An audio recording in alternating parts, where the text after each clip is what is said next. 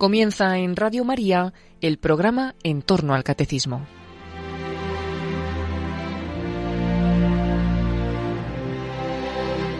Como complemento y resumen de las explicaciones sobre la liturgia que el padre Luis Fernando de Prada está exponiendo dentro de su programa sobre el catecismo de la Iglesia Católica, les vamos a ofrecer en varios sábados la reposición de algunos programas sobre el compendio del catecismo que dirigieron hace unos años los padres Mario Ortega y Roberto Visier en torno a esos mismos temas litúrgicos.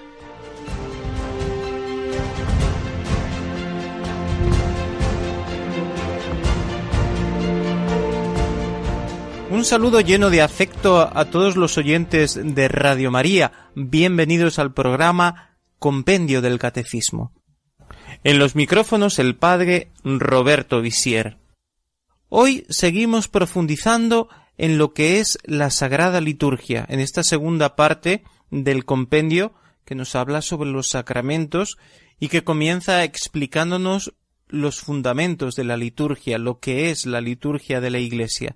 Hoy hablaremos de la relación profunda, esencial, entre la Santísima Trinidad y la liturgia. Comencemos escuchando una reflexión de la Constitución Laudis Canticum, por la cual se promulga la reforma de la liturgia de las horas después del Concilio Vaticano II, un documento firmado por Pablo VI en el año 1970. La oración cristiana es ante todo oración de toda la familia humana, que en Cristo se asocia. En esta plegaria participa cada uno, pero es propia de todo el cuerpo.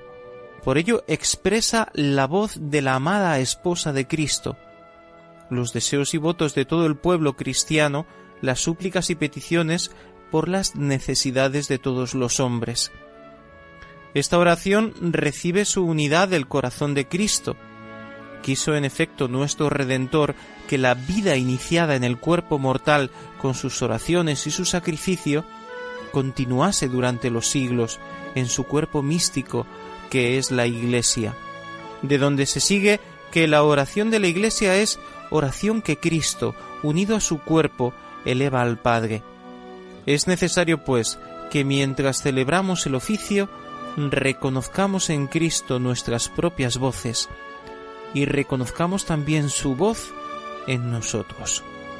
A fin de que brille más claramente esta característica de nuestra oración, es necesario que florezca de nuevo en todos aquel suave y vivo conocimiento de las sagradas escrituras, que respira la liturgia de las horas, de suerte que la Sagrada Escritura se convierta realmente en la fuente principal de toda la oración cristiana. Puesto que la vida de Cristo en su cuerpo místico perfecciona y eleva también la vida propia o personal de todo fiel, debe rechazarse cualquier oposición entre la oración de la Iglesia y la oración personal e incluso deben ser reforzadas e incrementadas sus mutuas relaciones. La vida entera de los fieles durante cada una de las horas del día y de la noche constituye como una liturgia mediante la cual ellos se ofrecen en servicio de amor a Dios y a los hombres, adhiriéndose a la acción de Cristo que con su vida entre nosotros y el ofrecimiento de sí mismo ha santificado la vida de todos los hombres. La liturgia de las horas expresa con claridad y confirma con eficacia esta profunda verdad inherente a la vida cristiana. Por eso, el rezo de las horas es propuesto a todos los fieles.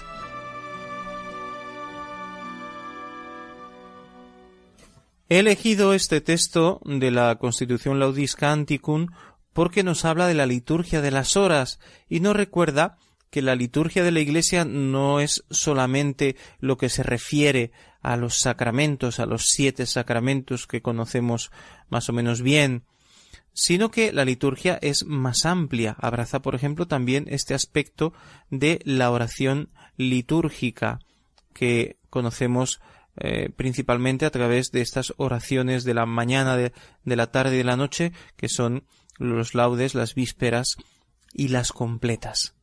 Quiere decir que todo lo que hemos aprendido en el credo se hace eficaz en nuestras vidas a través de la oración personal que debe estar íntimamente unida a la liturgia de la Iglesia, al rezo de las horas, a la celebración de los sacramentos, a las bendiciones, a las oraciones con motivo de la muerte de los fieles cristianos, etc., todas las celebraciones oficiales litúrgicas de la Iglesia.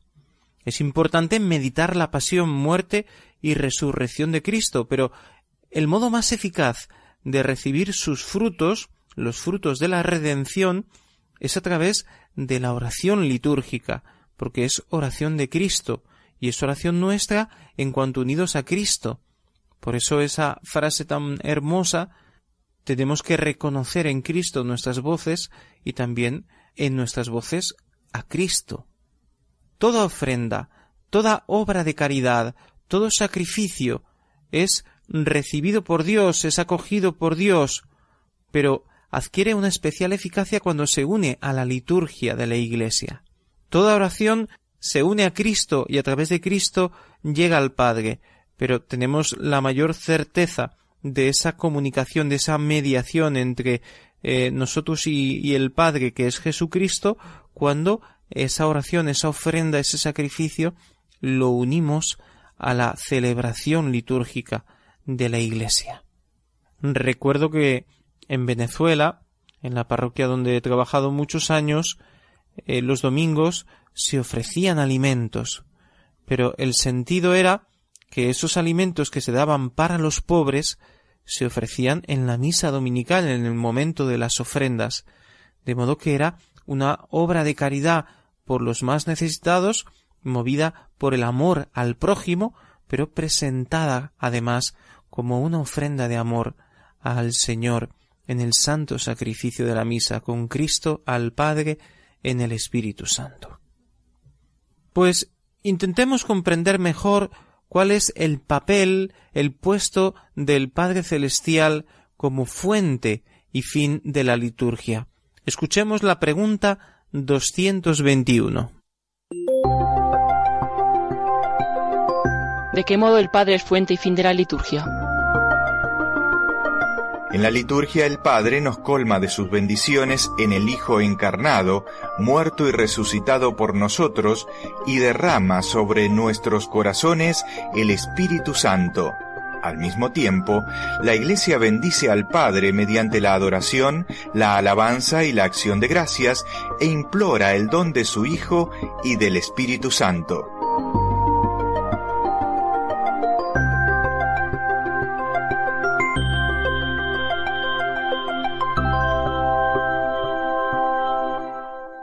El Padre nos bendice por los méritos de Cristo, porque es Cristo el que nos ha salvado, nos ha redimido, nos ha rescatado, nos ha purificado, y por sus méritos el Padre puede derramar en nosotros sus bendiciones, puede llenarnos de bienes espirituales y también materiales en la medida en que es su voluntad, en la medida en que entra en su designo de amor por nosotros. Así que el don principal que el Padre derrama en nuestros corazones no es algo, sino alguien. El Padre nos envía al Espíritu Santo para que sea huésped de nuestras almas, para que habite en nosotros, y entonces es el Espíritu Santo el que nos va a comunicar las gracias necesarias para vencer la tentación, para perseverar en el bien, para crecer en las virtudes. El Padre nos bendice y la Iglesia bendice al Padre. Este es el sentido, la doble dirección, los dos sentidos de la bendición.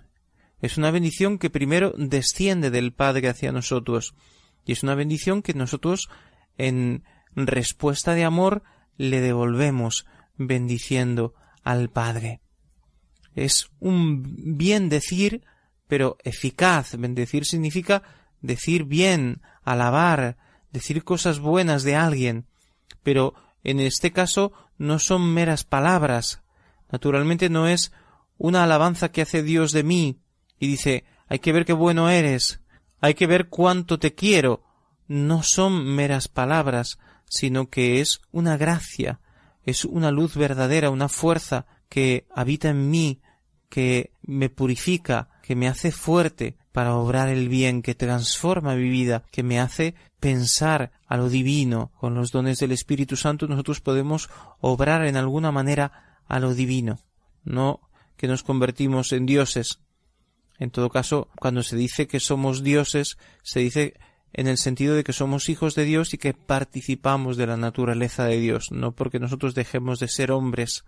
Pero es verdad que la gracia de Dios nos transforma y nos hace cada vez más a imagen de Cristo, porque es una correspondencia de amor, es un amor recíproco, no es que Dios nos da y nosotros le pagamos, no, es ese intercambio espontáneo de amor sin medida, no es que como Dios me ha dado cinco yo le devuelvo cinco, no, es sin medida. Dios me da inmensamente y yo le devuelvo según mi capacidad, pues lo poquito que le puedo devolver, pero es agradable a Dios mi respuesta de amor, mi ofrenda, mi alabanza, mi adoración, porque está unida a Cristo, porque es inspirada por el Espíritu Santo.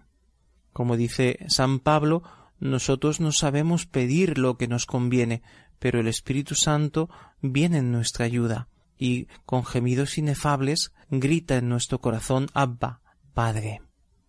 Esta bendición que dirigimos a Dios, que como digo es mucho más que una palabra y que no es solamente bendición en el sentido de alabanza, sino que es adoración, sumisión, petición, todo, ¿no?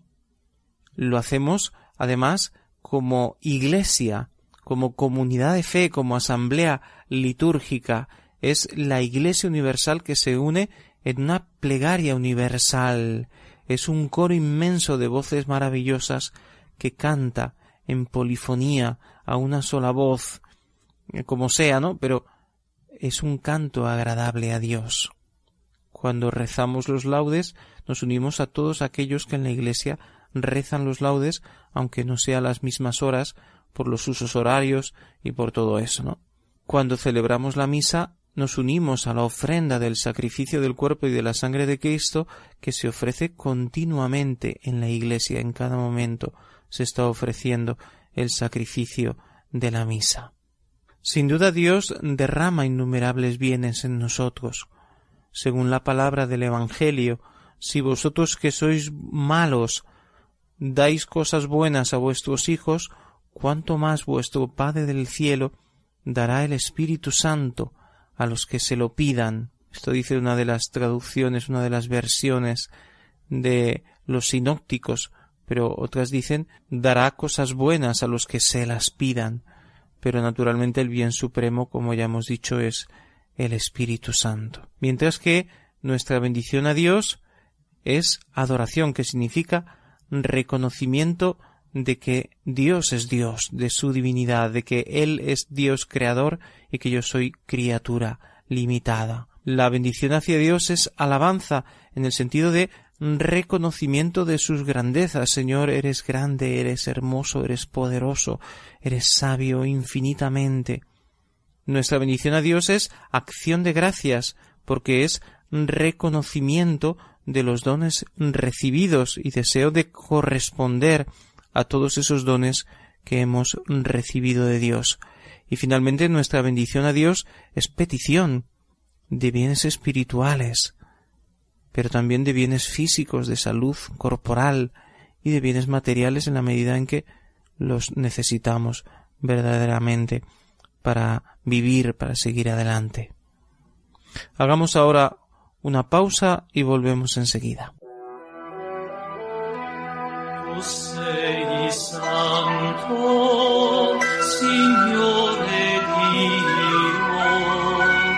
tu sei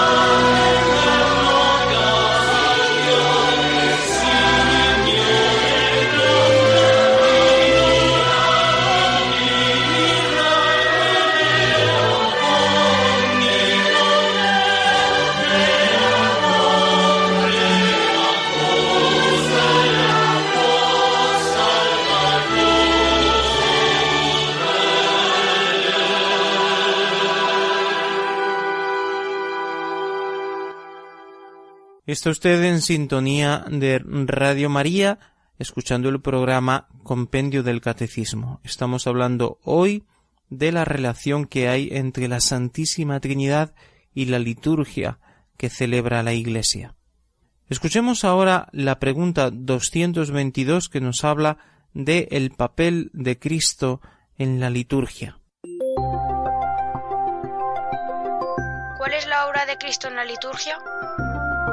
En la liturgia de la Iglesia, Cristo significa y realiza principalmente su misterio pascual. Al entregar el Espíritu Santo a los apóstoles, les ha concedido a ellos y a sus sucesores el poder de actualizar la obra de la salvación por medio del sacrificio eucarístico y de los sacramentos en los cuales él mismo actúa para comunicar su gracia a los fieles de todos los tiempos y en todo el mundo.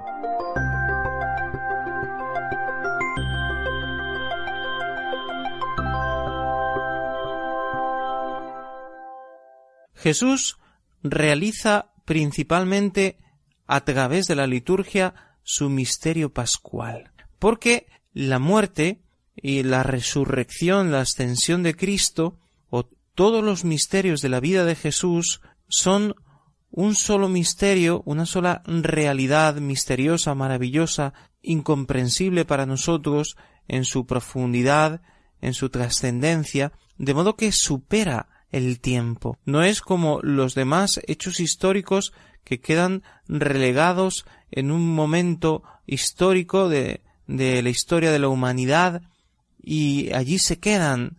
Han dejado una huella, pero eso queda allí en el pasado. Sin embargo, en lo que se refiere a Cristo no es así, porque lo que Él ha hecho tiene un valor en el tiempo de permanencia, no termina jamás, sino que permanece para siempre. Su obra además se tiene que hacer eficaz en cada hombre, en cada época, en cada siglo, en cada momento de la historia. Por eso decimos que supera las fronteras del tiempo. Jesús, que es el mismo ayer, hoy y siempre. Y precisamente Jesús hace presente ese misterio de salvación de su vida y también de la culminación en la pasión, muerte y resurrección y ascensión a través de la liturgia. La liturgia realmente de un modo misterioso trae hasta nosotros, hasta nuestro tiempo, lo que Jesús hizo, lo que Jesús enseñó, la entrega de su vida, de su cuerpo, todo está presente en la vida de la Iglesia de modo misterioso a través de las celebraciones de los tiempos litúrgicos, de modo que se hace presente de alguna manera su encarnación y nacimiento en el tiempo de Navidad y su pasión y muerte en la Cuaresma y Semana Santa y la resurrección en la Semana Santa en el triduo pascual en el tiempo pascual. Es así, es misterioso, pero existe esa presencia real de Cristo que actualiza cada uno de los misterios de su vida. Cuando yo pienso en un ser querido, si yo pienso en mi madre que está lejos, puedo amarla en la distancia, puedo pensar en cualquier persona querida y la puedo estar amando, la puedo traer a la memoria, la puedo hacer presente de alguna manera en mi imaginación, pero no es más que eso, un pensamiento, una imaginación. Lo más importante es ese acto de la voluntad con el que se ama a la persona, pero todo queda ahí. Es bastante, es un acto humano eh, precioso, maravilloso, pero queda ahí. Mientras que cuando yo pronuncio el nombre de Jesús, cuando yo pienso en Jesús, cuando yo le invoco, cuando yo le llamo, Jesús se hace presente. Pero si existe esta presencia particular, especial de Jesús, cuando yo hablo con Él, cuando yo me comunico en mi oración personal, como decía el texto de Laudis Canticum que hemos escuchado al principio, esa relación íntima entre la oración personal y la oración litúrgica, si de verdad en la oración personal Dios se hace presente y está conmigo, me escucha, me habla, mucho más en la liturgia Dios está presente, me escucha, me habla cuando yo rezo mi oración personal, pero delante del Santísimo Sacramento, en el sagrario, o expuesto en el altar, en la custodia, o cuando participo en la celebración de la misa y durante la misa pues pienso en Jesús, lo adoro en, en momento de la consagración, lo recibo en la comunión, etcétera, en cualquier otro momento de oración litúrgica, esa presencia de Cristo en la Iglesia se hace particularmente, eficazmente presente. En ese momento Jesús derrama los méritos de la redención, perdona a través de la confesión, por ejemplo, transforma, nos va santificando, sí, con la acción del Espíritu Santo, pero es el mismo Cristo el que está con nosotros, especialmente cuando lo recibimos en la Sagrada Comunión.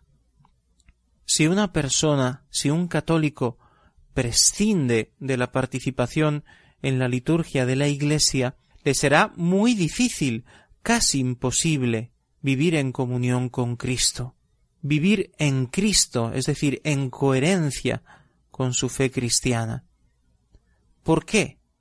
¿Por qué si una persona no participa en la vida sacramental, en la liturgia de la Iglesia, en la oración de la Iglesia, le va a ser muy difícil acercarse a Dios, porque así lo ha querido Jesús.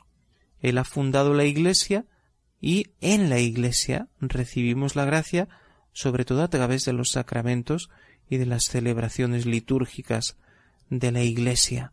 Él ha establecido el sacramento del orden sacerdotal, de modo que los sacerdotes y obispos actúan en persona de Jesús, son otros Cristos, son un sacramento vivo de Cristo. De modo que, actuando en su persona, persona de Cristo, cabeza de la Iglesia, actualizan y realizan el misterio de Cristo, sobre todo en la Eucaristía, pero también en los demás sacramentos. Se derrama el Espíritu Santo, pero se derrama de un modo muy especial, muy particular, a través de la unción con el santo crisma y de la imposición de las manos en la celebración del sacramento de la confirmación. Es Cristo el que bautiza, es Cristo el que confirma, es Cristo el que se hace presente y se ofrece en la Eucaristía, pero lo hace por manos del sacerdote y el sacerdote pronuncia las palabras de la consagración. Esto es mi cuerpo y naturalmente no se convierte ese pan en el cuerpo del sacerdote, se convierte en el cuerpo de Cristo. Así que ese relamido discurso de los beatos hipócritas, es decir, cuando la gente dice es que los que van a misa son unos hipócritas, es que son unos beatos, unas beatas, pero luego son muy malos, eso no vale. Es verdad que muchos de los que van a la iglesia pueden ser malos o no coherentes o les falta mucho porque el camino de fe no termina jamás, siempre podemos crecer, mejorar, santificarnos más. Es verdad que los que van a misa son pecadores, pero no es cierto jamás que son mejores los que no van a misa que los que van, que son mejores los que no participan en la vida litúrgica de la Iglesia, que los que participan. Ciertamente, en la sinagoga había fariseos que frecuentaban siempre la sinagoga, las celebraciones judías, que escuchaban la palabra de Dios, que incluso puede ser que la predicaran, que la explicaran, y sin embargo tenían el corazón tan duro que se morían de envidia por el éxito de Jesús y querían matarlo y ni siquiera creían a los milagros, ni siquiera los milagros eran capaces de convencerlos, tenían el corazón endurecido y en una ocasión el Evangelio nos dice que Jesús los miró con indignación por la dureza de su corazón, con tristeza. Es verdad que hay gente que puede ir a la iglesia y luego tener el corazón muy duro, pero ordinariamente los que van a la iglesia reciben esa gracia de transformar su vida, de cambiar. Y ordinariamente los que no frecuentan la vida de la iglesia, los sacramentos, se alejan de Dios. Puede haber algún caso particular en el que una persona que vive en una zona del mundo, en una isla, en un lugar donde no puede asistir a la iglesia, en medio de una montaña, de, una zona de campo, de, provincia, eh, que le es imposible ir a la iglesia, pero si se mantiene firme en su fe, naturalmente puede recibir eficazmente la gracia de Dios y vivir santamente pero son casos especiales. Ordinariamente, el que se aleja de las celebraciones de la Iglesia, se aleja de Dios. Y el que participa con buena disposición, se santifica, mejora, crece. Así debe ser. De este modo, Cristo, a través de la liturgia, se hace presente en todos los tiempos y en todas partes y para todos los hombres está disponible para ser recibido, acogido por cada ser humano, porque a través de la liturgia que se celebra en todos los lugares del mundo, en todas las iglesias del mundo, Cristo se hace presente y puede ser ofrecido, el Evangelio puede ser ofrecido y los sacramentos pueden ser ofrecidos a todos los hombres de la tierra. De este modo se cumplen las palabras de Jesús cuando dice Yo estoy con vosotros todos los días hasta el fin del mundo. Así lo explica el Concilio Vaticano II en la Constitución sobre la liturgia Sacrosantum Concilium, los números cinco y seis. Dios, que quiere que todos los hombres se salven y lleguen al conocimiento de la verdad, en distintas ocasiones y de muchas maneras, habló antiguamente a nuestros padres por los profetas, y cuando llegó la plenitud de los tiempos, envió a su Hijo, el Verbo hecho carne, ungido por el Espíritu Santo, para evangelizar a los pobres y curar a los contritos de corazón, como médico corporal y espiritual, como mediador entre Dios y los hombres. En efecto, su misma humanidad, unida a la persona del Verbo, fue instrumento de nuestra salvación. Por esto, en Cristo se realizó plenamente nuestra reconciliación y se nos otorgó la plenitud del culto divino. Esta obra de la redención humana y de la perfecta glorificación de Dios, cuyo preludio habían sido las maravillas divinas llevadas a cabo en el pueblo del Antiguo Testamento, Cristo la realizó principalmente por el misterio pascual de su bienaventurada pasión, resurrección de entre los muertos y gloriosa ascensión. Por este misterio, muriendo destruyó nuestra muerte y resucitando restauró la vida. Pues el admirable sacramento de la Iglesia entera brotó del costado de Cristo, dormido en la cruz. Por esta razón, así como Cristo fue enviado por el Padre, él mismo a su vez envió a los apóstoles llenos del Espíritu Santo. No sólo los envió para que al predicar el Evangelio a toda criatura anunciaran que el Hijo de Dios, con su muerte y resurrección, nos libró del poder de Satanás y de la muerte, y nos condujo al reino del Padre, sino también a que realizaran la obra de salvación que proclamaban, mediante el sacrificio y los sacramentos, en torno a los cuales gira toda la vida litúrgica. Así, por el bautismo los hombres son injertados en el misterio pascual de Jesucristo, mueren con Él, son sepultados con Él y resucitan con Él, reciben el espíritu de hijos adoptivos que nos hace gritar Abba, Padre, y se convierten así en los verdaderos adoradores que busca el Padre. Hasta aquí el Concilio Vaticano II.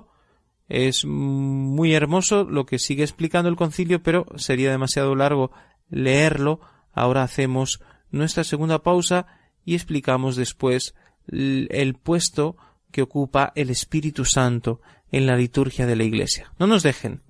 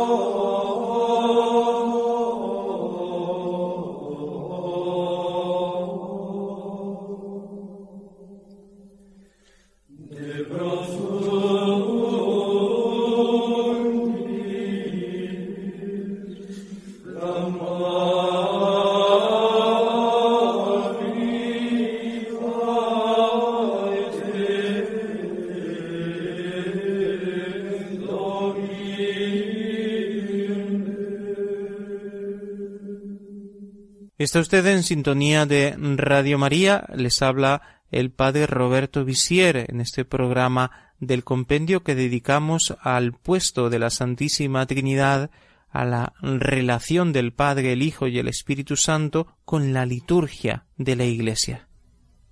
Escuchemos ahora la pregunta 223. ¿Cómo actúa el Espíritu Santo en la liturgia respecto de la Iglesia? En la liturgia se realiza la más estrecha cooperación entre el Espíritu Santo y la Iglesia. El Espíritu Santo prepara a la Iglesia para el encuentro con su Señor. Recuerda y manifiesta a Cristo a la fe de la asamblea de creyentes. Hace presente y actualiza el misterio de Cristo.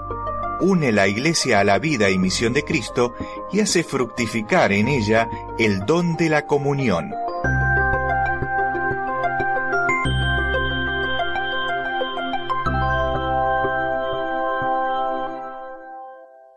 La acción de la Santísima Trinidad en la liturgia queda siempre enmarcada y de algún modo escondida en este misterio trinitario inefable. La Trinidad obra como un solo Dios en la Iglesia, en la liturgia, pero a la vez podemos descubrir, como estamos haciendo, el papel que juega cada una de las personas en la liturgia, porque este dinamismo trinitario se muestra de un modo particular en los distintos sacramentos y podemos distinguir lo que corresponde al Padre, lo que corresponde al Hijo y lo que corresponde al Espíritu Santo. El Espíritu Santo no puede hacer otra cosa que lo que realizan el Padre y el Hijo. Sin embargo, existen algunos matices, porque precisamente la acción del Espíritu Santo en la Iglesia se realiza principalmente a través de la liturgia. Por eso dice la respuesta del compendio que en la liturgia se da la más estrecha colaboración entre el Espíritu Santo y la Iglesia.